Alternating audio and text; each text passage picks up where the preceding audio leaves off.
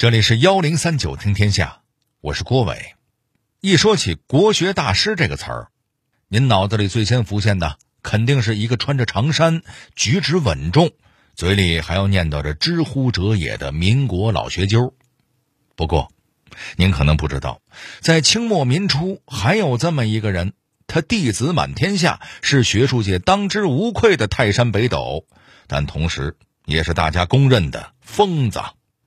他成天挂在嘴边的一句名言就是：“成大事者必有神经病，在下不才，正是神经病一位。”嘿，这人是谁呀？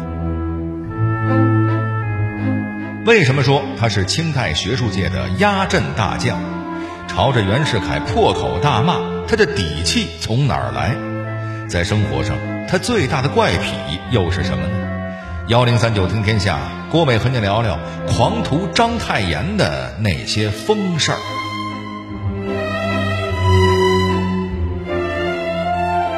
提起清末民初的国学大师章太炎，绝对算得上一号。如果您对这个名字不太熟，那我说几个他的好朋友，您肯定认识，比如变法先锋梁启超和康有为，北大校长蔡元培。还有写《人间词话》的王国维，和这些大神比起来，章太炎唯一的区别就是，他是个不折不扣的疯子。民国时期，学术界有三个著名的疯子，他们分别是章太炎、刘师培和黄侃。其中，章太炎又是三个疯子里的大疯子。张疯子这个名号可是有渊源的。这人曾经因为欺师灭祖被逐出师门，身为民国元勋的他却死活不肯承认南京国民政府。他一辈子被追捕过七次，进过三次局子。哎呀，类似的事情数都数不完。不仅如此，他脾气还挺大，谁的账都不买。不过这疯子做起学问来也是一样的疯，他才不管清朝科举八股文什么的。只是凭着自己的兴趣，想读什么书就读什么书。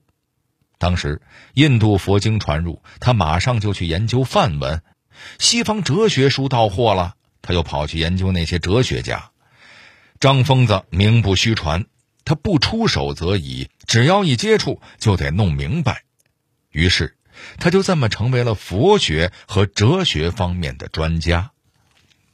章太炎最牛的研究成果还是在甲骨文、小篆这些古文字上头，他的学说自成一派，甚至能影响到今天的学术界。比如武大、北师大这些学校的中文系教授，细数起来呀，都是章太炎的第五或第六代弟子了。而他的文字学能有这么大的影响力，都还要归功于他的老师——清代大学者于越。然而，于越要是活着，却不见得承认章太炎这个徒弟，这是怎么回事呢？其实，章太炎一开始去拜师的时候，于越对这个学生还是挺满意的。这孩子不想科举，也不想当官，做起学问来啊，还有一股子拗劲儿，说不准以后能超越自己呢。于越没想到啊，七年之后。这个学生会给他送来一封绝交信，而他也就这样把章太炎逐出了师门。故事还得从甲午战争说起。甲午战争失败后，康有为、梁启超这两个维新派就开始动手变法，他们主编的报纸一下子就吸引了章太炎的注意。对积贫积弱的清朝来说，强国强学、救亡图存这些字眼儿，就像是希望的火苗和久旱的甘霖。于是，章太炎毅然决然地加入了维新派的阵营。然而，出钱出力干了一段时间之后，章太炎却发现，这变法好像不是那么回事儿。康有为他们提出的君主立宪制，实施起来竟然变了味儿。原来，清朝的大臣们还是想保住光绪的皇位和权力，也并不想真正改革什么。那咱这张疯子还能坐得住吗？他马上拍案而起，说：“我要和清政府决裂。”他这一决裂不要紧，他的老师于越可就急了。于越是清朝的忠臣，怎么能接受自己的爱徒公开反抗政府呢？于是他引经据典的和章太炎说了一大通，核心意思就是说，你要是还反抗清政府，那就不要认我这个老师了。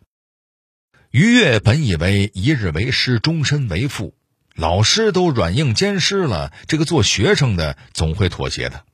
没想到狗熊脾气的章太炎竟然直接顺着话茬说：“好，我立马就和您绝交。”说干就干，章太炎当天晚上就给于越写了一篇谢本诗，自我宣布师徒关系就此解除。于越也气急了，说：“小子鸣鼓而攻之，可也。”这句话是孔子把弟子冉求逐出师门的时候说的。于越说这句话的意思就是说，他和章太炎这对师徒之间再没有回头路了。被逐出师门之后，章太炎面临着更大的危机。清政府不断的通缉追捕他，居无定所、到处流亡的他，又该怎样应对呢？这就又得说到另外一个大文豪鲁迅了。鲁迅不仅是章太炎的徒弟，还是他的头号迷弟。在鲁迅眼里，能让他真心敬佩、诚心诚意的叫他先生的只有两个人，一个是藤野先生，还有一个就是太炎先生。不过，鲁迅最佩服的不是章太炎的学问，而是他的革命精神。在章太炎落魄的那段时间里，鲁迅正在上海组织创立光复会，他就问章太炎要不要来坐镇。不过还没等到回复，章太炎就被抓进了监狱。怎么回事呢？原来章太炎在逃跑的途中也没有忘了闹革命，他和一群年轻人一起到处发表反对清朝的演讲，还在报纸上公开和保皇派对骂。正是这一骂，骂出了清朝最后一次大规模的文字狱。故事得从一份叫《苏报》的报纸说起。这个《苏报》本来是个名不见经传的十八线小报，却因为章太炎等人的革命文章变成了顶流刊物。清朝政府对这个报气得不行，却也没啥办法，因为这个报社的注册地点在英国租界里面，政府管不了租界的事儿。后来，清政府和租界几番交涉之下，才拿到了抓捕令。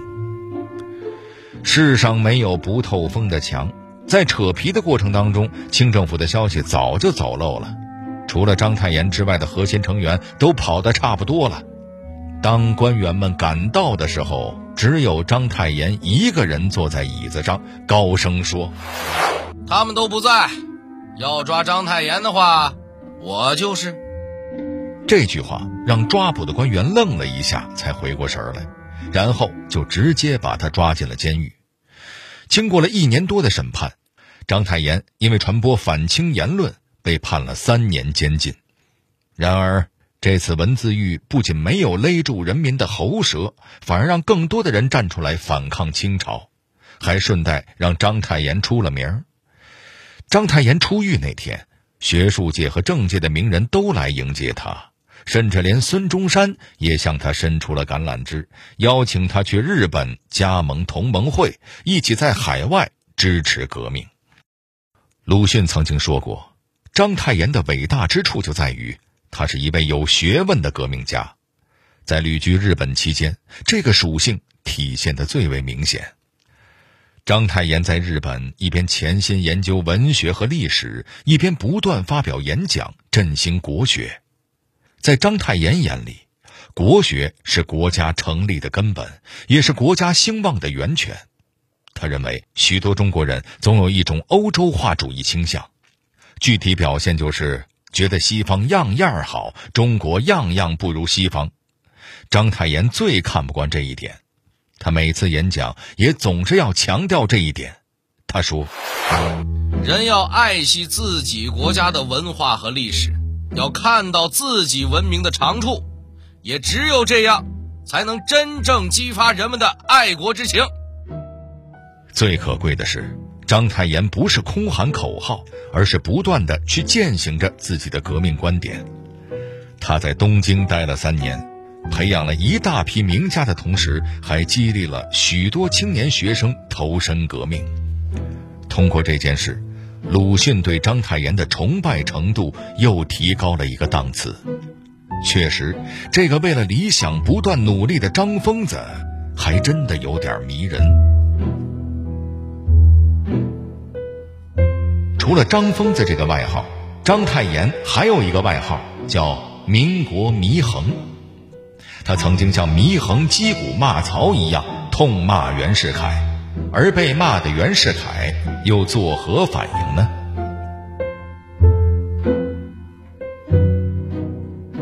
咱们都知道，袁世凯是个趁乱上位的窃国大盗，章太炎非常看不起他。不过，因为章太炎的学问和声望，袁世凯是非常欣赏他的，甚至公开说他是文圣人。民国初年，袁世凯刚上任，有一天，他举办了一个小型宴会，邀请章太炎去赴宴。接到请柬之后，章太炎随手在上面写了四个大字“恕不奉陪”，然后原封不动的给袁世凯寄了回去。第二年。孙中山讨伐袁世凯的二次革命失败后，新婚不久的章太炎直接扔下了妻子，从上海跑到北京去找袁世凯算账。那是个很冷的冬天，章太炎穿着一双破棉靴，披着一个脏兮兮的旧棉袄，直接就往总统府里闯，警卫拦都拦不住。进了大门，袁世凯正在和副部长谈事情。章太炎等不及要和袁世凯掐架，直接就操起桌上的花瓶，往墙上的大总统像就扔过去，一边扔还一边喊：“谁人不知，哪个不晓？我是在上海坐过三年牢的张神经，今天袁奴不出来见我，这事儿就没完。”为了避免和章太炎正面冲突，袁世凯只好躲着他，没想到。之后几天，章太炎天天跑到袁世凯的总统府砸场子，甚至在街上公开大骂袁世凯是包藏祸心的乱臣贼子。三番五次的撒泼之后，袁世凯终于忍不住了。不过这张疯子桃李满天下，自己又实在不能拿他怎么样，于是袁世凯想到了背精神病这一招。袁世凯对外宣称章太炎得了精神病，派了一个宪兵队队长陪他去接受治疗。就这样，章太炎被软禁了。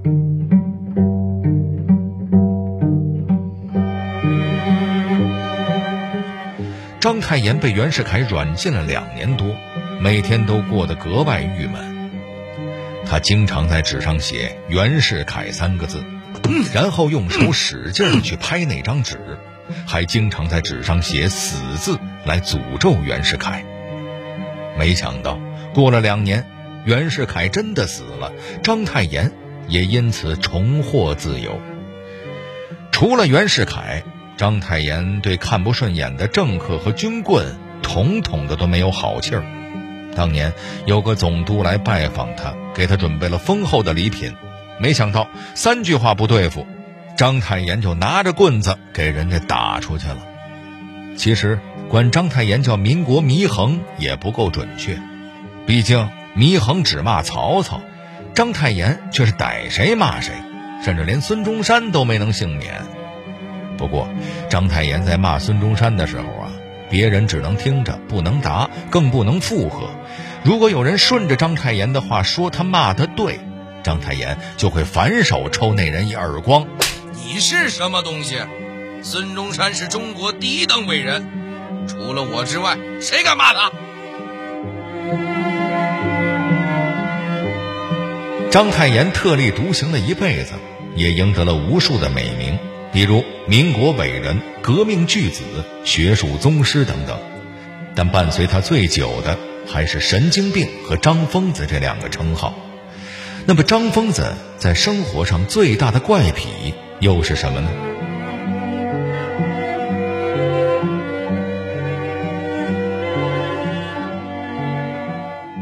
如果您要是去问章太炎的朋友最受不了章太炎哪一点，他的朋友们肯定会异口同声的告诉您：这人乱开药。章太炎最大的爱好就是中医，他把从古至今的中医书都看了一个遍，认为自己医术高明的不得了。每当章太炎听说朋友有个头疼脑热的小病，就要颠颠的跑过去给人看病。看完病还要逼着朋友按他的药方吃药，但他开的药却没有一个人敢吃，这是为什么呢？因为章太炎他根本不按着剂量开。常吃中药的朋友可能都知道啊，一副药里边十几味药材，每种药材也就一两钱，一副药也就二两重。不过章太炎开药可全不管这个。在他的方子里，一味药开个二两，那都是常事儿。您想想，这一副药里边得好几斤药材的方子，谁敢吃啊？而且您要是问他开药的依据啊，他还会理直气壮地说：“我这方子是来自东汉张仲景的《伤寒论》，不可能有错。”不光祸害朋友啊，章太炎连自己的孩子生了病也要亲自治疗。妻子知道他的脾气，只好由着他开方子，等到他不注意的时候，再偷偷的请大夫来看病抓药，还要骗章太炎说孩子吃的是他开的药。几天之后，孩子好了，章太炎也高兴坏了，逢人就说这件事儿，借此夸耀自己的医术。熟悉他的人一猜就知道是怎么回事了，只是表面还得应和着他，生怕他知道了真相。又要折腾。曾经有人问章太炎，在他的眼里，他是文学造诣高一点儿，还是史学造诣高一点儿呢？您猜章太炎是怎么回答的？文学还是史学呀？我明明是医学第一。要是说起章太炎干过最离谱的事儿，乱抓药什么的，还得往后放放。咱前头说了。章太炎和孙中山去过日本，当时日本的海关要查他户口，章太炎在表格上一笔一画的写下出生私生子、职业圣人、年龄万寿无疆。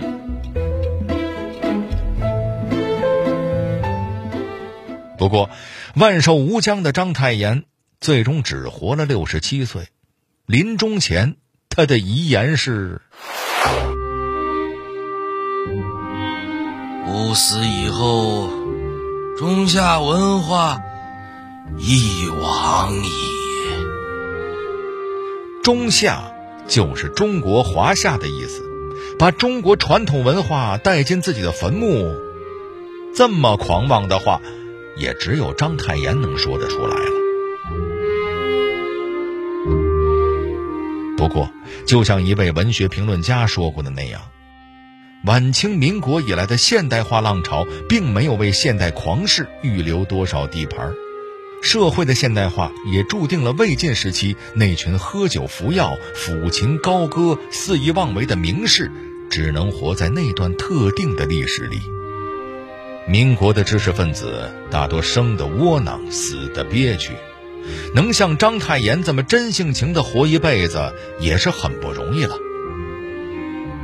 如果说一世能狂变少年，那么我们还真的可以说，章太炎就这么不疯魔不成活的当了一辈子少年。在下不才，正是神经病。要抓章太炎的话，我就是见我，这事儿就没完。我明明是医学第一，孙中山是中国第一等伟人，除了我之外，谁敢骂他？